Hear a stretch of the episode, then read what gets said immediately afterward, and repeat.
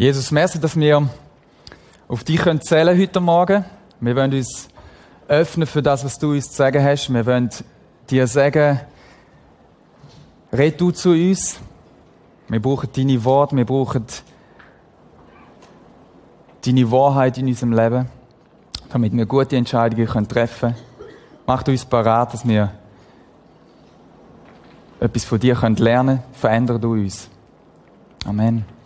Und äh, wir machen heute weiter mit dieser Serie Entscheiden. Und ich habe die Serie, äh, die zwei ersten Teile vom äh, Reto verfolgt am Podcast. Wenn du die verpasst hast, ganz einfach prisma.tv ähm, auf dem Internet kannst du dir nachschauen. Wir stellen uns vier Fragen in dieser Serie. Heute kommt die dritte Frage. Und es ist gut, wenn du das ganze Päckchen wie ein bisschen beieinander hast, weil eine einzelne Frage ist nur ein Spickel vom Ganzen. Okay? Drum also, wenn du die letzten zwei noch nicht mitbekommen hast, Ganz schauen.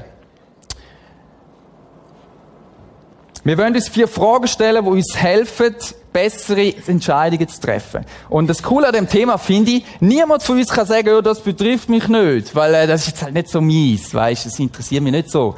Entscheidungen muss, entscheiden muss jeder. Da kommen wir nicht rundum, auch wenn ich mich nicht entscheide, entscheide ich mich, okay? Darum finde ich das so cool, ähm, das Thema mit euch anzuschauen. Wir machen jetzt einen kurzen Rückblick das erste Thema, oder die erste Frage, die wir uns gestellt haben, ist, bin ich ehrlich mit mir selber? Wirklich?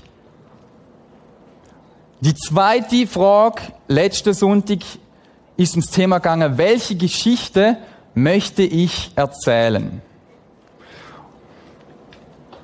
Wir haben gelernt, wenn ich mich entscheide, dann hat das Auswirkungen. Meine Entscheidungen haben Auswirkungen, sind Konsequenzen. Und aus diesen Konsequenzen entsteht eine Geschichte. Aus meinen Entscheidungen gibt es Konsequenzen und aus Konsequenzen entsteht eine Geschichte. Mein Großvater war Schreiner. Er ist fast 100 geworden. Fast 100 Jahre. Er war Schreiner, Jahrgang 1911. Und als junger Mann hat er gefunden, hey, ich will Pastor werden. Er ist auf Deutschland gegangen und hat eine Bibelschule angefangen. Der Zweite Weltkrieg ist ausgebrochen und er hat müssen seine Pläne, seinen Traum abbrechen. Er ist wieder zurückgekommen in die Schweiz und aus verschiedenen Gründen hat er seinen Traum nicht mehr können verfolgen, Pastor zu werden. Er ist wieder zurück zu seinem, in seinen Beruf gegangen. Und er hat dort mal entschieden, falls ich mal Enkel habe, wo wollen Pastoren werden, das kann ja sein. Dann werde ich meine Kohle nehmen und dann einen Großteil von dem Studium finanzieren. Das war seine Entscheidung und es ist tatsächlich so wie gekommen. Also wir haben nicht wegen dem ähm, Theologie studiert, aber meine zwei Brüder und ich haben alle die gleiche Idee gehabt und gesagt, wir wollen Pastoren werden. Und wir haben von dieser Entscheidung enorm profitiert. Seine Entscheidung hat Generationen nachher ähm, eine Auswirkung gehabt. Wie cool ist denn das? Wie cool ist denn das, wenn du und ich uns entscheiden, wir wollen Männer sein und Frauen sein, die Geschichte schreiben. Wer kennt noch den Song History Maker? I wanna be a History Maker und so weiter. Das hat mich geprägt. Ich habe das auch wollen. Ich will eine Person sein, die sich nicht um mich selber drüllt. Weil meine Entscheidungen haben Auswirkungen nicht nur für mein Leben, sondern für Leute um mich herum, sogar für Generationen, die folgen. Durch deine Entscheidung haben ihm, es ist kein Privat, aber wir sind so in unserer Gesellschaft geprägt, dass es, du dich musst selbst verwirklichen und es vor allem um dich geht und dann geht es noch ein bisschen um dich und um irgendwann einmal noch um dich. Es geht immer um dich in der Regel. So sind wir geprägt, von klein auf, in der Schule. Und ähm, Gott hat einen anderen Plan für dich. Er wird dich brauchen, dass du kannst Geschichte schreiben für Generationen, die nach dir folgen. Und es kommt nicht darauf an, ob du ein Kind hast. Aber wenn du kein Kind hast, gilt das für dich. In meinem engsten Umfeld, bei uns daheim, in der Family, wohnt jemand, der investiert in unsere Kind. Wie genial ist das denn? Das ist eine Person, die Geschichtsschreiberin ist. Für unsere Kind. Genial. Heute geht es um die dritte Frage. Die dritte Frage heißt: Gibt es eine Spannung der ich Beachtung schenken sollte. Janet und ich, meine Frau, wir sind in der Kleinkinderphase. Das sind wir noch eine Weile und ich finde die Phase eigentlich cool. Es hat auch Strengs, aber eigentlich finde ich es cool. Meine Frau macht das super. Und in dieser Phase muss entscheiden, sehr viel entscheiden. Wie lange darf der Mittler, der Josia ähm, am, am, am iPad Fireman Sam schauen? Was mache ich, wenn die Dreijährige, die trotzt, sich am Boden wälzt und nicht Zähne putzen Was mache ich, wenn die Erstklässlerin heimkommt und sagt, ich habe die schon wieder vergessen? Das sind lauter Entscheidungen, die ich dann treffen muss. Und im Moment erscheinen mir die sehr klein denkst vielleicht, ja gut, dann mach sag irgendetwas. Aber die Fülle von diesen vielen Entscheidungen haben Auswirkungen auf das, wie sich meine Kinder werden entwickeln. Und ähm, ich bin ganz stolz auf das kleine Film, das wir jetzt hier werden anschauen. Das haben wir vor etwa zwei Wochen habe ich das gefilmt. Da sehen die die Josia am Schlitteln. Pöpple ist mega cool und für mich gehört Schanze einfach dazu. Das haben wir früher immer so gemacht. Und ich habe eine Schanze gebaut. Und die ist, äh, genau. Da sehen ihr das, was passiert ist. Äh, in Zeitlupe ein sensationeller Sprung.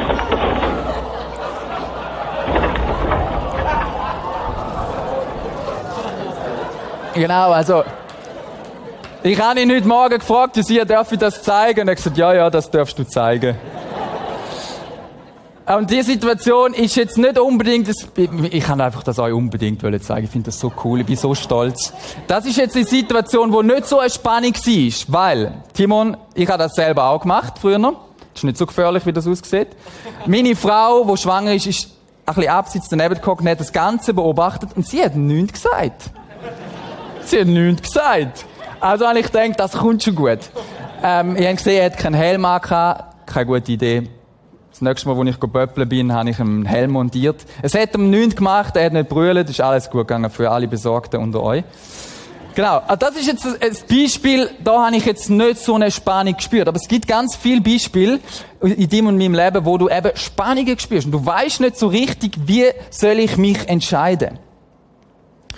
Und wenn du so eine Spannung spürst, dann ist es wichtig, um dich Folgendes zu fragen. Was ist eigentlich der Grund für die Spannung? Was ist der Grund für die Spannung? Es kann auch sein, dass Leute um dich herum eine Spannung in dir so hervorrufen. Das kann auch sein. Es gibt ja so Ratgeber, schlechte, aber es gibt auch gute. Wir werden dann noch ein paar schlechte kennenlernen. Und dann ähm, kann das sein, dass du zum Beispiel einen Job, ähm, ein Jobangebot überkommst, wo du weißt, hey, da wird richtig schön mehr Kohle geben, ich auch mehr Verantwortung, das macht Spaß, ich habe einen größeren Verantwortungsbereich. Und dann gibt es vielleicht einen Freund von dir, der sagt, hey, was sagt echt dein Partner dazu, weil du jetzt weniger Zeit wirst haben. Oder du willst dir ein neues Auto kaufen, du brauchst auch wirklich ein neues, aber du suchst auf Autoscout, du gibst jetzt so Daten ein und so kann man ja so Preis so eingeben völlig über dem Budget ist und du findest etwas Geniales und ein Freund von dir sagt, hey, kannst du dir das eigentlich wirklich leisten?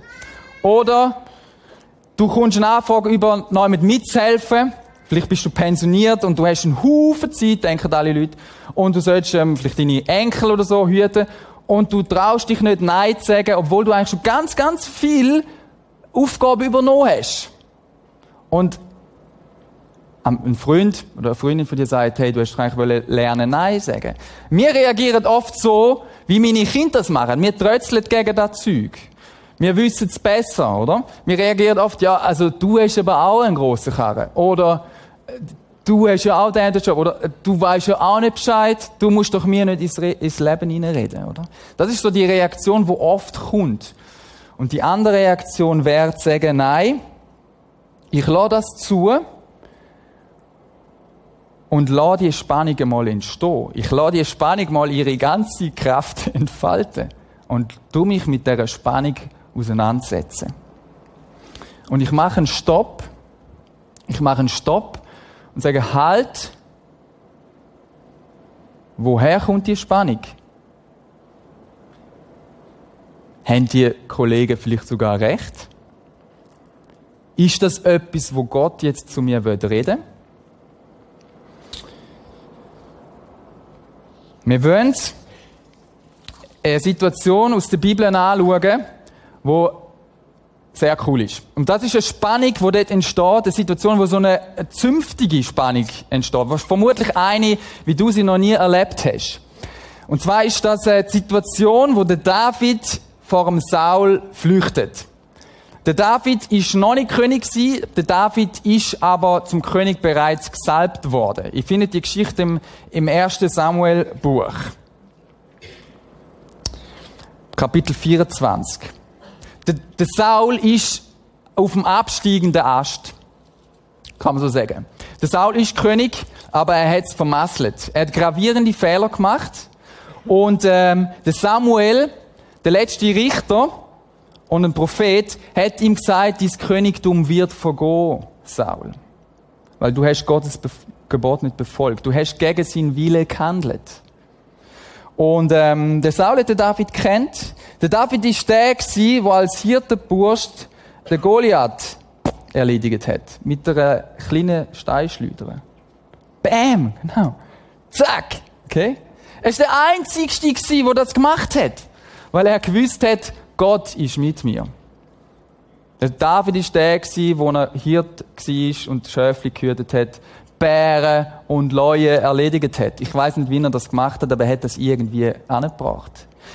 Der David hat militärische Erfolg schon in dieser Zeit.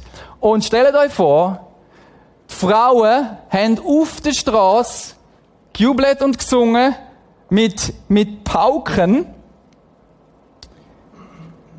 und Zimbeln und haben Lieder über den David gesungen, wie viel das er besiegt hat im Vergleich zum Saul. Und der Saul hat das natürlich, hat ihm das nicht gefallen und er ist extrem eifersüchtig geworden und hat den Entschluss gefasst, weg mit David. Und dann kommt es zu dieser Situation. Der, der Saul gehört, der David ist in der Wüste Engedi. Das ist beim Toten Meer. Spezielle Gegend, ich bin auch schon dort gewesen. Er hat sich dort versteckt. Saul nimmt 3000, 3000 von seinen besten Kriegern, so Elite-Spezialeinheit, die nimmt er und geht den David gesucht und sagt, so, jetzt ist fertig mit dir, Kollege. Und er geht in das Engedi. Der David ist effektiv dort. Und zwar ist er ziemlich sicher drum dort, weil es einfach super ist, um sich zu verstecken. Es hat ganz viele Höhlen dort. Es ist eine Oase, es hat Wasser, es hat zu trinken, es hat Datteln, es hat Tiere, wo man sich davon ernähren kann. Also ein bisschen grössere, so Gämsen und so. Die haben schon gewusst, wie das geht. Das ist nicht mehr so wie bei uns heute. Ähm, und äh, das ist super Gegend, um sich zu verstecken. Und dann lesen wir Folgendes. Also Engedi ist etwa 22 Kilometer von Bethlehem äh, entfernt, so Luftlinie. Das, der David hätte die Gegend kennt, weil er ist mit seinen Schäften ziemlich sicher auch umgereist. Ähm, gut. 1. Samuel 24, 4. Und als er kam zu den Schafhürden am Wege, war dort eine Höhle und Saul ging hinein, um seine Füße zu decken. Das ist Luther. Ich habe Luther irgendwie äh, gerade im Moment gern die Übersetzung. Darum habe ich gefunden, ich bringe die euch mit. So, das ist ein bisschen holprig. Seine Füße zu decken heißt nichts anderes wie, er hätte mal müssen aufs WC. Und zwar nicht einfach nur Bits. Okay, was macht der Saul? Er ist mit 3000 Leuten unterwegs und er ist König und er kann sagen, stopp, liebe Leute, ich muss mal. Er geht in die Höhle, logisch, als König machst du, also klar, so die Toy-Toys jetzt noch nicht gehen. Und dann heißt David aber und seine Männer saßen hinten in der Höhle. Also ich meine, das ist ja schon cool. He? Jetzt, äh, der, der, der David ist mit 600 Leuten dort irgendwo. Ich vermute, der hat die alle verteilt in die Höhlen. Wenn 3000 Leute kommen, dann hörst du das. Also David sich vorbereitet, Leute, versteckt euch, er hat sie aufteilt in Gruppen, versteckt euch in den Höhlen. Und der Saul hockt genau in die Höhle, wo der David drin ist. So, und jetzt haben wir die Spannung, die ich vorher davon erzählt habe. Was jetzt? Es gibt jetzt verschiedene Möglichkeiten und die Männer seine Leute Für die ist Sonne klar, was jetzt zu machen ist. Das hat Gott geführt. Gott ist da im Spiel. Er hat nämlich jetzt eine Situation gemacht, dass du David, den Saul, nur noch musst umbringen und dann bist du der König. Das ist ja klar, das ist ja von Gott geführt. Sie begründet das wahrscheinlich auch noch fromm, oder? Machen wir manchmal auch. Sie sagen, bringen um. Der David, wir lesen nachher dann gerade weiter,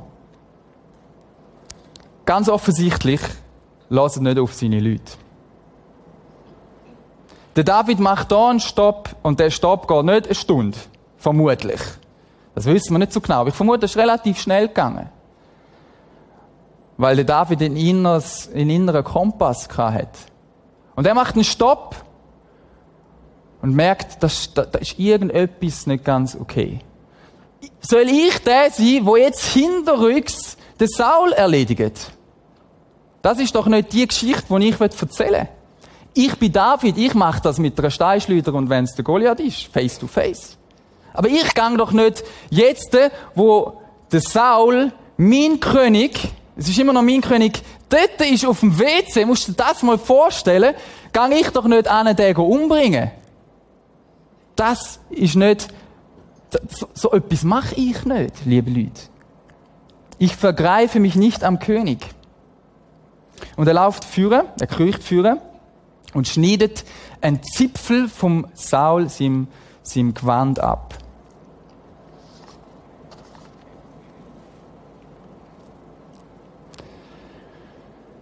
Das ist so eine Höhle, wo die sind schön. Das sind also nicht so enge Dinge. Und äh, du hast sicher Lärm von diesen 3000 Leuten. Darum haben David mit seinen Männern durchaus können beraten Also beraten ist untertrieben. Wir lesen nämlich, und er sprach zu seinen Männern, das lasse der Herr ferne von mir sein, dass ich das tun sollte und meine Hand legen an meinen Herrn, den Gesalbten des Herrn. Denn er ist der Gesalbte des Herrn. Hä? Wir wissen es. Und David wies seine Männer von sich mit harten Worten und ließ sie nicht an, sich nicht an Saul vergreifen. Versteht ihr? Der, der, der, David kämpft nicht gegen den Saul, der kämpft gegen seine schlechten Ratgeber. Darum ist der David so erfolgreich gewesen. Er, er entlarvt die schlechten Ratgeber und widersetzt sich ihnen und sagt, Jungs, fertig. Und ich weiß nicht, wie das, vielleicht ist es zum Handgemenge gekommen, keine Ahnung. Aber er müssen mit harten Worten durchgreifen. Und ich glaube, wir müssen manchmal mit harten Worten durchgreifen, wenn schlechte Ratgeber, die vielleicht in uns innen umschwirren, Gedanken, wo wir wissen, die sind nicht gut, dann müssen wir sagen, stop it, fertig, ich laufe nicht meine schlechten Gedanken, meine schlechten Ratgeber hinten rein.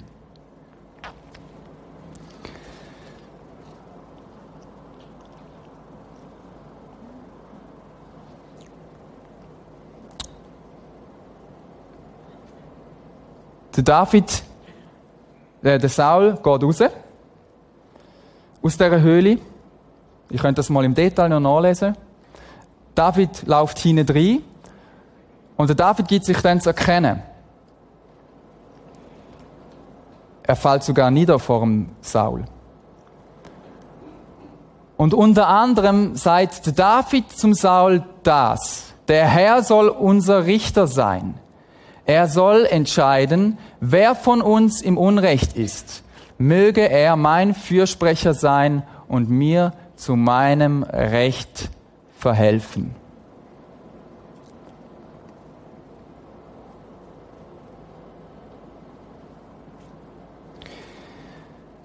Der Saul, das ist eine spezielle Szene da, checkt, was passiert. Er checkt, David, du bist im Recht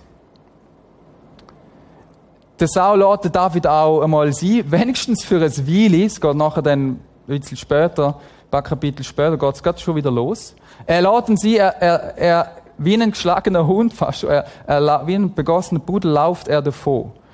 Er, hat keine Sündenerkenntnis da, der Saul. Er entschuldigt sich nicht bei Gott. Er, er, er weiß, ich glaube, er weiß gar nicht genau, wie er soll reagieren. Er, er, er gewackelt davon. Ein riesiger Unterschied zwischen dem Saul und dem David. Für den David ist klar,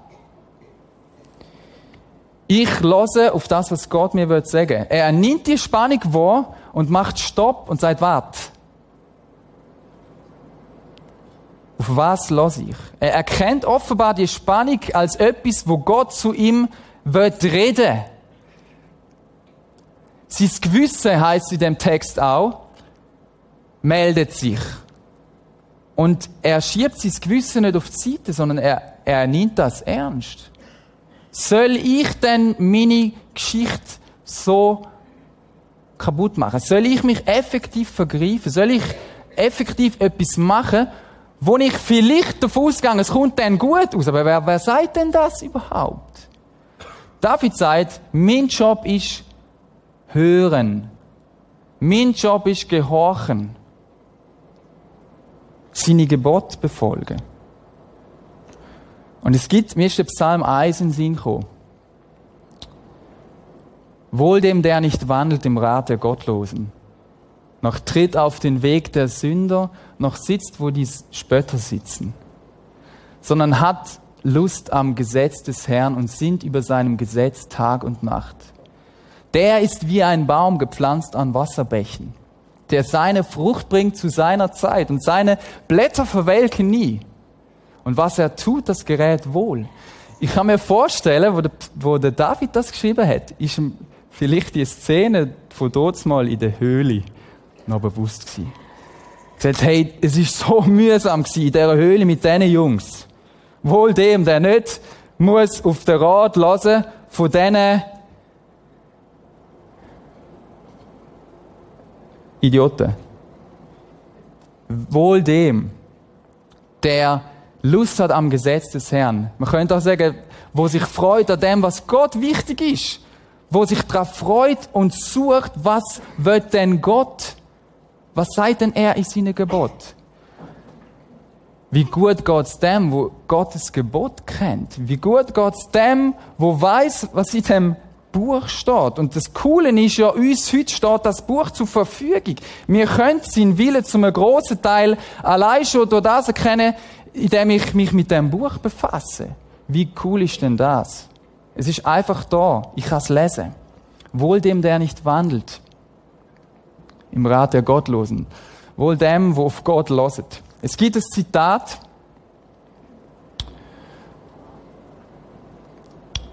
Vom Dr. Charles Stanley.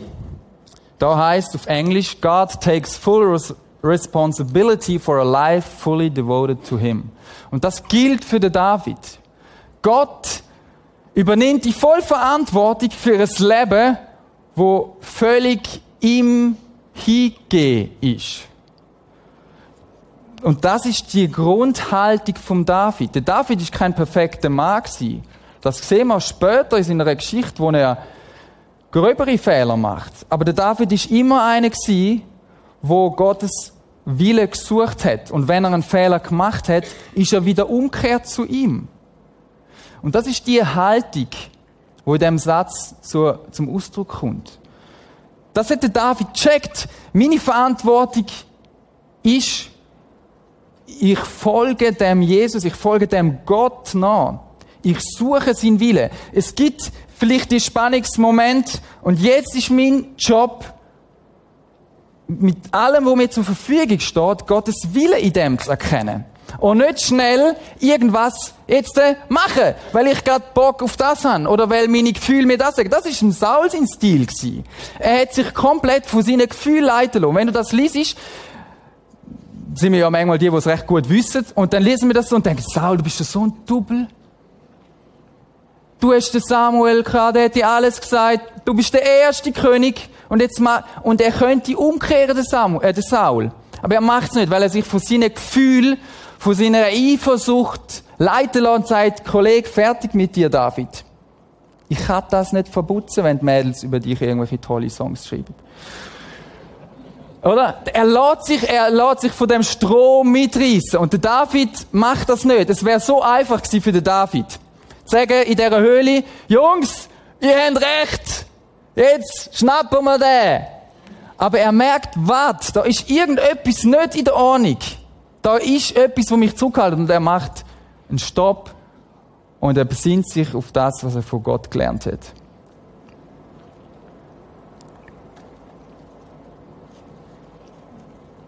Sieben Kapitel später sehen wir, wie es mit dem Saul zum Ende kommt. Ganz am Schluss vom ersten Samuelbuch. Der Saul wird getroffen von einem Pfeil. Äh, die haben ja früher dann so, ich weiß nicht genau, wie das abgelaufen ist, aber sie haben Bogenschützen gehabt und die haben dann mehr so ein bisschen Bim, so von der hinteren Reihe führen geschossen. Und ein von diesen Pfeilen trifft per Zufall dummerweise den Saul. Und der Saul ist schwer verwundet und bringt sich schlussendlich selber um. So. Jetzt, lieber Gott, hättest doch du können David sagen, so wie jetzt einmal enden mit dem Saul. Dann wäre es ja viel einfacher gewesen für den David. In der Höhle. David hat das nicht gewusst in der Höhle. Warum nicht?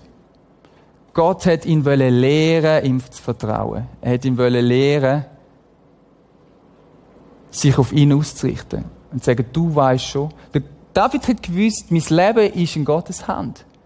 Und das kannst du auch wissen. Dein Leben ist in Gottes Hand. Er meint es schon gut. Und wenn es schwierig ist in deinem Leben, dann ist Gott da. Dann wird er zu dir reden. Wenn es stürmt und Spannungen gibt in deinem Leben, dann ist das vielleicht genau der Moment, wo es bei dir dran ist, zu sagen, stopp. Gott, was willst du mir sagen? Und vielleicht geht der Stopp ein paar Sekunden oder ein paar Minuten oder vielleicht auch ein paar Monate oder Jahre. Stopp, was willst du mir sagen? Wo sind vielleicht Menschen in meinem Umfeld, wo mir können Rat geben Menschen, wo auch mit dem Jesus unterwegs sind. Und meine Frage ist, wir haben die Folie da, haben ihr auch schon gesehen. Die finde ich mega cool. Das Blaue bist du, das Rote ist Gott. Du und Gott. Wem gehört dein Leben? Gehört es vor allem dir oder gehört es eigentlich Gott? Ist schon interessant. Wem gehört dein Leben? Da haben wir schon wieder das Wort hören drin. Lassen auf Gott. Sich ausrichten auf seine Gebote. Auf das, was er will, auf seinen Herzschlag. Schau die Folie an und überleg dir, warte, hey, ich bin herausgefordert im Moment im Job. Ich bin herausgefordert in meiner Partnerschaft, meiner Family, mit meinem Besitz, mit meinem Körper, mit meinen, mit meinen äh, Kollegen und Freunden ist das, oder? Hey, lass die Folie auf dich wirken. Wir wollen kurz ein bisschen Stille machen und überleg dir, wo bin ich im Moment herausgefordert? Gottes Stimme zu hören, Gottes Wille zu erkennen. Wo habe ich im Moment eine Spannung, die ich bis jetzt auf die Seite geschoben habe, aber wo es darum geht, sie zu beachten. Achtung, es gibt Spannungen, die musst du nicht ernst nehmen. Ganz kleine. Aber überleg dir, welche musst du ernst nehmen. Unser Part ist Gott zu vertrauen, seine Stimme zu hören, seinen Willen zu suchen. Wir wollen am Dienstag, am Gebetsabend Special, uns noch ein bisschen Zeit nehmen, auch für das. Wir werden die Bösten hier haben. Und wenn euch irgendwie geht, macht euch die Zeit frei. Schwätzt über das in euren Kleingruppen. Und wenn du nicht in einer Kleingruppe bist, nachher beim Kaffee und frag, hey, wo hast du eigentlich im Moment so deine Spannungen? Und dann betet füreinander. Okay? Gut. Äh, ich fände es cool, wenn wir das jetzt so würden machen. Wir, wir würden, also die, die das wollen, ja?